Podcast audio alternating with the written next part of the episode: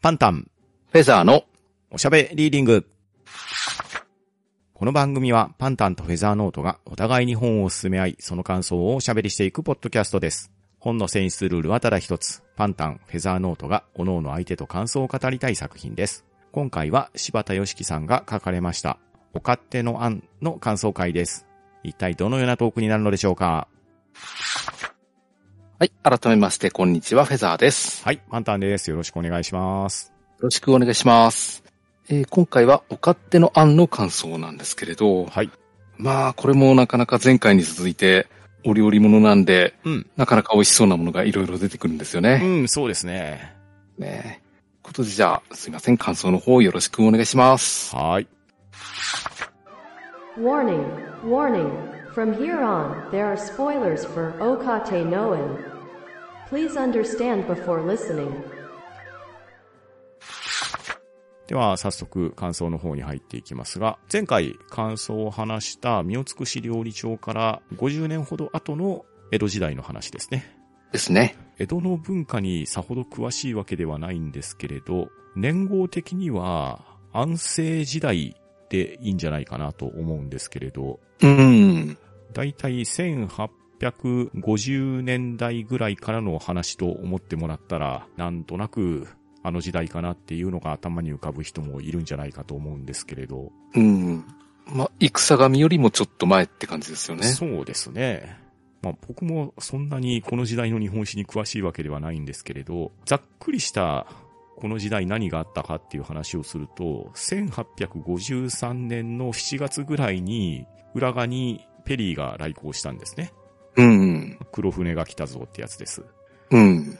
で、その後、安政の大地震っていうのが何回か起こってるみたいです。うん。まあこれはなかなか大変な地震だったみたいで、火災とかもあったみたいですね。うん。で、その時の言語が火影という言語だったんですけれど、まあ地震とか黒船とかが来て、あまりにも大変だったので、もう少し安らかにいかんですかねということで、安らかな政治をというのを願ってかどうか安政という言語に変わったあたりからが、この話の舞台ですね。ああ、はいはいはい。で、このお勝手の案なんですけれど、紹介会の時にフェザーさんも言われたように、お勝手の案、タイトル的には赤毛の案に似てると思うんですけど、うん。作者の柴田良樹さんが赤毛の案の大ファンみたいですね。うん、みたいですね。で、赤毛の案、我々の世代で言うと、世界名作劇場あたりの赤毛の案を思い出す人が多いのかなうん、そうですね。まあアニメで慣れ親しんで、興味がある人は小説とかも読んでるかもしれないですけれど、うん。赤毛の案の話も、男の子と女の子が間違えられて引き取られるっていうようなエピソードがもともとあるんですよね。うん。で、今回のお勝手の案のシリーズでは、主人公のヤスさん、女の子なんですけれど、貧しい家に生まれまして、この時代ではおそらく当たり前にあったんであろう人身売買ですね。うん。父親に売られて女郎になりかけたんですけれど、これが口入れ屋の手違いで、スズメ屋さんに引き取られるんですね。うん。で、そのスズメ屋さんも、男の子を雇ったつもりでいたんですけれど、実際送られてきたのが女の子で、さあどうしようかって困ってたんですね。うん。で、そんな時に、吉次郎さんがスズメ屋さんに寄る機会があって、その時に、そんな手違いがあったんだったら、私のところに連れ帰っていいかという話を、スズメ屋さんのご主人と話をして、吉次郎さんが連れ帰ることになったっていうのが、おやすの運命のターニングポイントですね。みたいですね。あの、口入れ屋に戻されるってことはなかったんですかね。もうお金を払ってしまって受け取ってるからどうにもならないっていうような感じだったんですかね。あー、なるほど。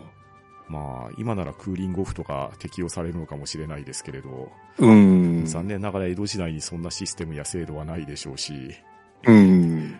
売ってしまったらそのまま逃げられるようなご時世でもあったのかもしれないですね。あー、そうですよね。ただ、吉次郎さんにしてみれば本当にいい拾い物ですよね。そう、そうなんです。この時、スズメ屋さんから吉次郎さんはなんで自分のところに引き取っていこうと思ったかっていうエピソードがなかなか洒落てまして、うん。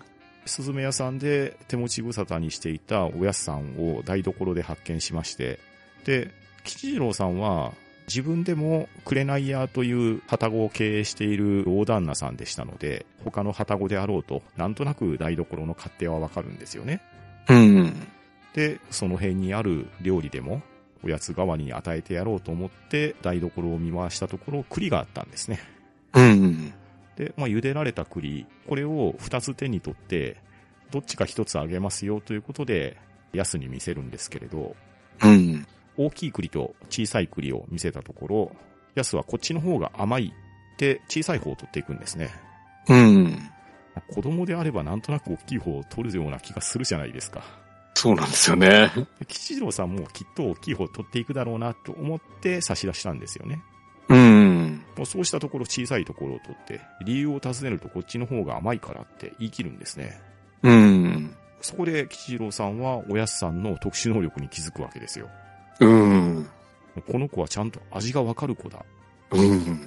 それであれば困っているスズメ屋さんで、この先どうなるかわからない人生を送らすよりも自分のところに連れて帰ろうと思って、スズメ屋さんに口入れ屋に払った代金を肩代わりをして、おやすさんを引き取っていったっていうのが、おやすさんにとってもいい話だったし、吉次郎さんにとってもいい話だったっていうスタートですね。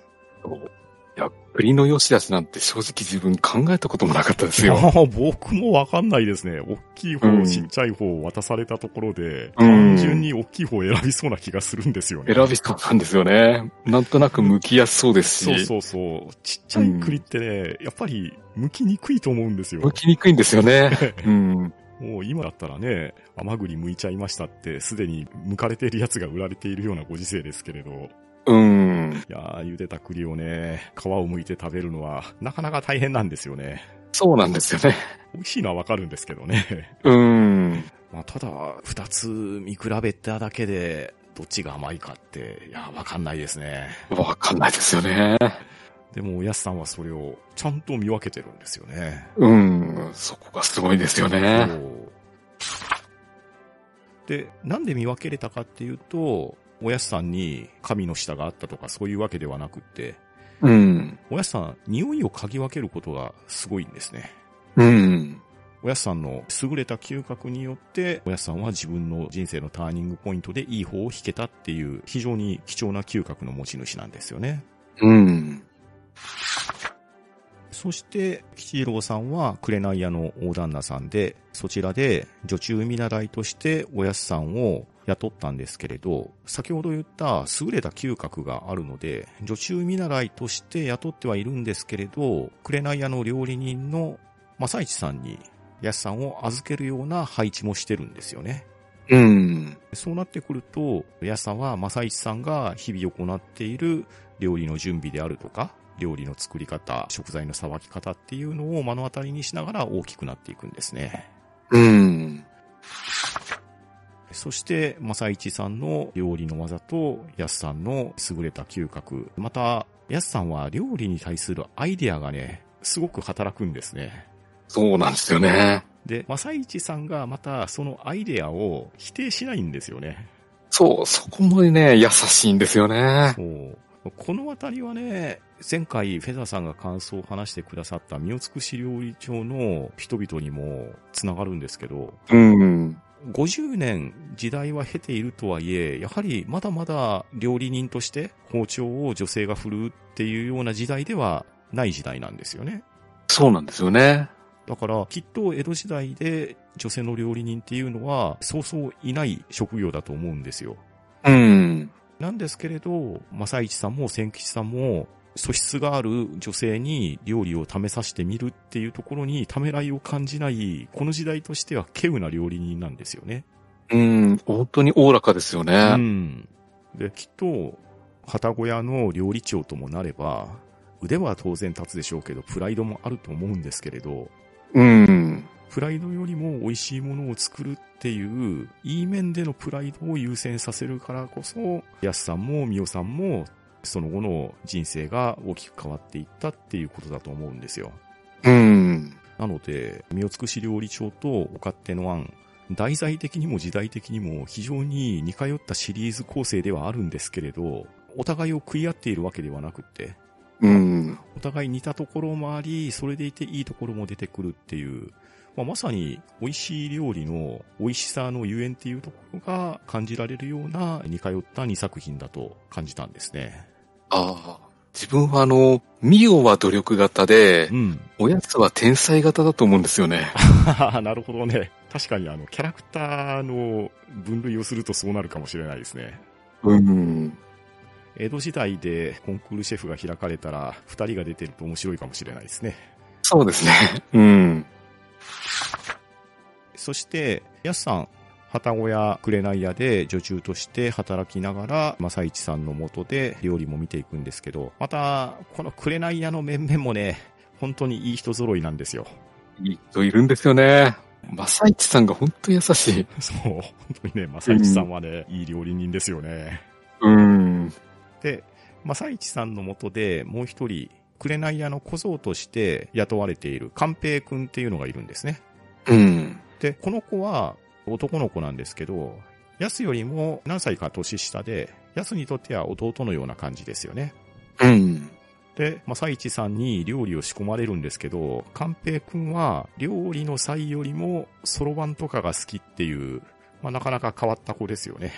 うん、そうなんですよね。で、ヤスにとっては弟のような、兄弟のような関係性で、この子、目の前のことに集中すると、そのことに集中してしまって周りが見えなくなるような、なかなか可愛げがある子ではあるんですけれど、うん。紅屋の使用人として、ヤスと同じような境遇にいる子ですね。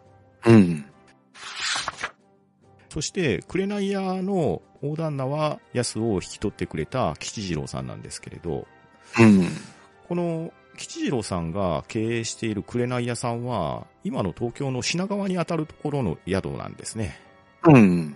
で、まあ、品川がどんなイメージがあるかっていうのは、それぞれリスナーさん感じるところあるかもしれないですけど、この時代の品川っていうのは、江戸の入り口ではあるんですけれど、江戸から出るにしても、江戸に入るにしても、最初の大きな宿場町のような扱いで、江戸の中心部から行くと、そこまで離れてはいないんですけれど、長旅から江戸に向かって帰ってきた時に、江戸に入る前に一泊して帰っていこうかという、ちょっとした贅沢ができるような片小屋さんが集まっている宿屋街という設定ですね。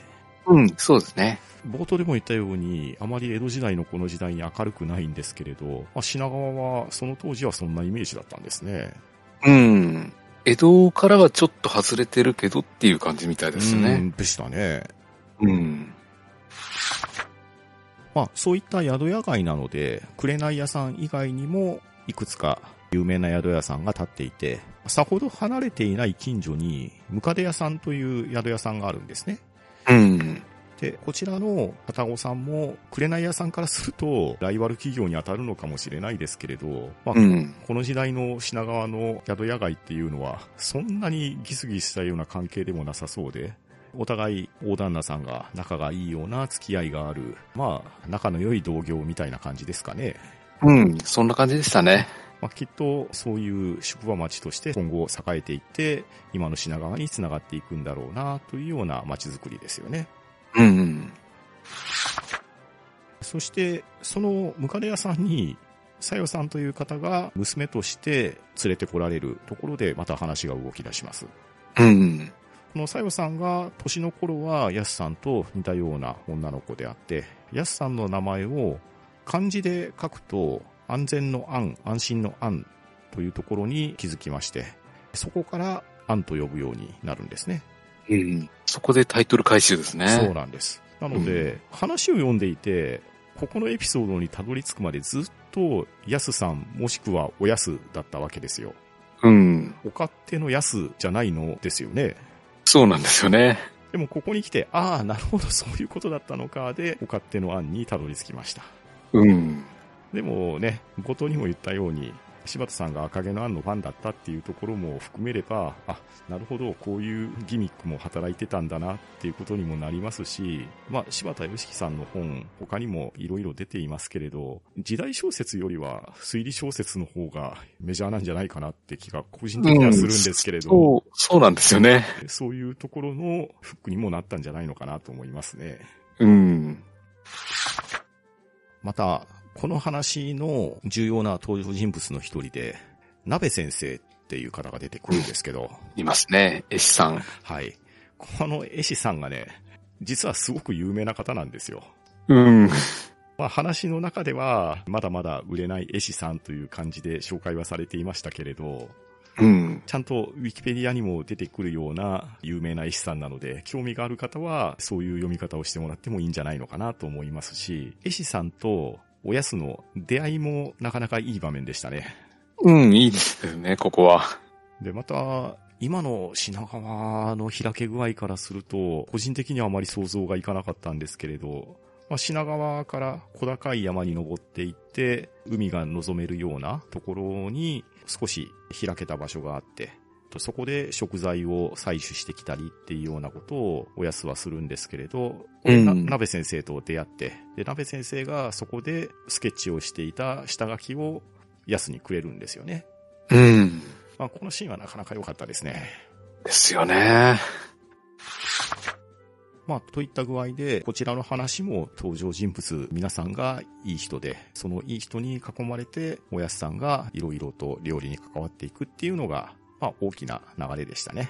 うん。で、身を尽くし料理長から50年ばかり時は下ってるとは言いましたけれど、まあ当然電気があるわけでもないですし、今ほど食材が豊かなわけでもないですし、まあそもそも保存法とかっていうのが全く我々の今の生活レベルから言ったら違うわけじゃないですか。そうなんですよね。でそうなってくると取り扱われている食材とかの違いがすごく興味深いんですよね。うん。この小説でも数々の料理出てくるんですけど、僕がね、一番印象に残ってるのは、マグロの扱いなんですよ。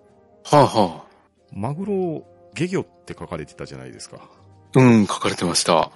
僕、マグロ、赤身も好きですし、どこの部分でも好きなんですけど、うん、美味しいですよ美味しいねで。すよね。うん。この江戸時代後期においてマグロって、外れ魚みたいな書かれ方してますよね。出るんですよね。それが意外だったんですよ。うんこれ相当意外でしたね。うん。マグロといえば何をイメージするかっていうのは人それぞれかもしれないですけど、一番イメージしやすいのは 握り寿司のネタの一つっていう感じがするんですけど、うん、そうですね。まあ江戸前の寿司だからちょっと違うかもしれないですけど、まあでも、マグロって刺身でも寿司ネタでもいけるんじゃないのみたいなイメージがずっと僕持ってたんですけど、うん。よくよく考えてみれば、ああ、なるほどって納得したんですけど、マグロが取れても、新鮮なマグロが、この江戸の品川に届くかっていうと、そうじゃないっていうのに気づかされたんですよね。うん。まあそうしてみれば刺身も寿司にもならんのか。で、油も多いし、マグロで作りましたっていう料理が、立派な料理じゃないっていう扱いになってしまうっていう話ですかううんん。あーまあ、この時代が1850年ぐらいですから、今の時代からだいたい遡ること180年ぐらいになるんですかね。うん。その時代の食材の運搬方法とか、保管方法を考えたら、やっぱり今は恵まれてるし、今美味しく食べれてるのは文明の利器のおかげなんだなっていうのを痛感したんですよね。うん、そうですね。あと、運送方法も変わりましたから、うん。割と早く届けられることができるんですよねで。すよね。うんあなので、マグロをね、取りに行くっていう漁自体が栄えてたのかどうなのかもわかんないですし、しかも漁業と呼ばれているってことは、取れたら外れみたいな感じだと思うんですよね。うん。でマグロって大きい魚ですから、取りに行く漁師さんたちにとっても、マグロの扱いってなかなか大変だったんじゃないのかなって、変なこと思いました。そうですね。そう、私釣りもあまりやったことがないんで、うん。どんなもんかなっていうのはわからないんですよ。いやーでもマグロは釣るとかいうレベルじゃないと思うんですよね。うん。あれは、江戸時代当時ってどうしてたんですかね。どうしてたんですかね。まあでも養殖はないでしょうから。うん。我々の話で言うと、時代は若干遡りますけど、ジョンマンの話やったじゃないですか。ああ、ありましたね。あの時マグロは出てなかったけど、シイラの話は出てたと思うんで、うん、ありましたね。海外ではマグロも食べないこともないんじゃないかなと思ったんですけど、まあうん。江戸時代の庶民の食生活の中にはマグロっていうのはない話だったのかなって感じですね。うん。まあ、土地にもよるんでしょううね。ん。まあ解体するのも大変そうですしね。うん、確かに。まあ、またそうかと思えば、鍋先生と出会った場所でヨモギの葉を摘んで帰ってくるんですけど、この、紅屋さんの名物が、ヨモギ餅なんですね。うん、みたいですね。このお餅も美味しそうでしたね。美味しそうなんですよそね。う。で、紅屋の人が総出でヨモギ餅を作り出すじゃないですか。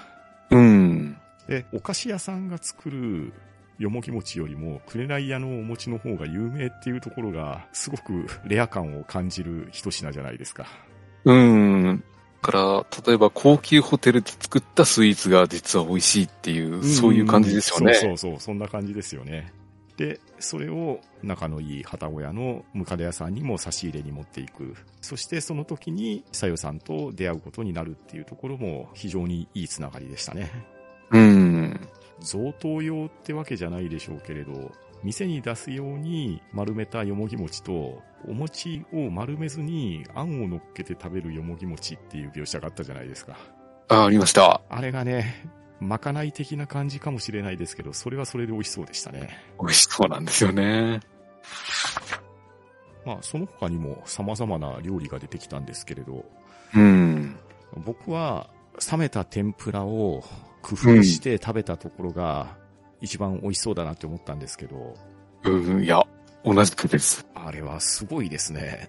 すごいですね。もう、やったことはないんですけど、美味しいのは想像できるんですよ。そうそうそうそうそうで天ぷらをね揚げて食べるっていうの、まあ、当然揚げたてが美味しいのは当たり前だと思うんですけどうん。旗小屋さんでたくさんのお客さんに一斉に料理を出そうとしたら天ぷらって向かない料理なんだなっていうのがああなるほどなって思ったんですよねそうその辺の理屈がしっかりしてるからいいんですよね。そうでしかも天ぷらを揚げるためには当然油もいりますしで油を熱するかまどもいるわけじゃないですかうんで。そのあたりの使用制限とか、かまどの数の制限っていうのがこの時代されてたって書かれてて、うん。今やね、当たり前にキッチンがある我々の世代としたら、まあ揚げ物しようと思えば自宅でできるっていうのは当たり前だと思うんですけど、うん。この時代は揚げ物一つするにしても、申請まではいらないのかもしれないですけれど、制限がかかってたって書かれてて、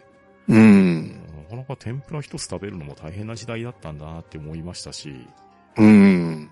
また、大量の食事を用意する旗親さんであれば、天ぷらをどのタイミングで揚げて出せばいいのかっていうのは非常に難しい料理だったんだなっていうのにも気づかされたんですよね。そうですよね。揚げたてを出そうと思っても数を用意しようと思ったら、揚げた端から冷めていくわけじゃないですか。うんで。そうなってしまうと、冷めて天ぷらを提供されるのが、この業界、この時代では当たり前って書かれてたんですよね。うん。えーそりゃ、あの、揚げたてに比べたらね、冷めた天ぷらの味が落ちるのは当たり前ですし、うん。まあ、正一さんたちからしてみれば、どんなに美味しい天ぷらを作ったとしても、お客さんが食べる頃には冷めてしまってどうにもならんっていうのは、料理人としてのプライドがね、許さん話ですよね。うん。だからもう冷める前提で考えないといけないんですよね。そうそうそうそうそうそう。でもね、そこにね、安のアイデアで天ぷらを蘇らせたじゃないですか。うん。で、しかも、ヤスのアイデアだけじゃなくって、さらに、正一さんたちの一工夫、一知恵が加わって、やたら美味しそうなものが出来上がるじゃないですか。あそうそいや、これはね、盛り上がりどころの一つでしたね。う。うん。本当に料理人の下積みがなかったおやすにしてみれば、ん。どっからそういうアイディア出てくるのかなっていう気がするんですよですよね。ね。うん。いやーもうこの辺りは、味吉洋一くんみたいな感じですかね。ああ、本当にそんな感じですよね。えーまあ、他にもね、美味しそうな料理様々出てくるので、ぜひこの本を読んで味わっていただきたいんですけれど、また、食べ物だけの話で落ち着かないのがこのシリーズのいいとこだと思うんですよね。うん。まあ、寛一お宮とはまた話は違うんですけれど、人と人とのね、恋路の話とか、またそれをめぐる身分の話とか、うん。三美しい料理長でも吉原の話は出てたと思うんですけれど、まあこちらにおいても身分違いの恋の話も出てきたりしてですね、美味しいものが出てくるだけのお話ではなく、この江戸時代における時代背景とかも含まれた歴史小説の一編と言ってもいいんじゃないのかなと思って、非常に幅がある作品だと思いました。うん。そうですね。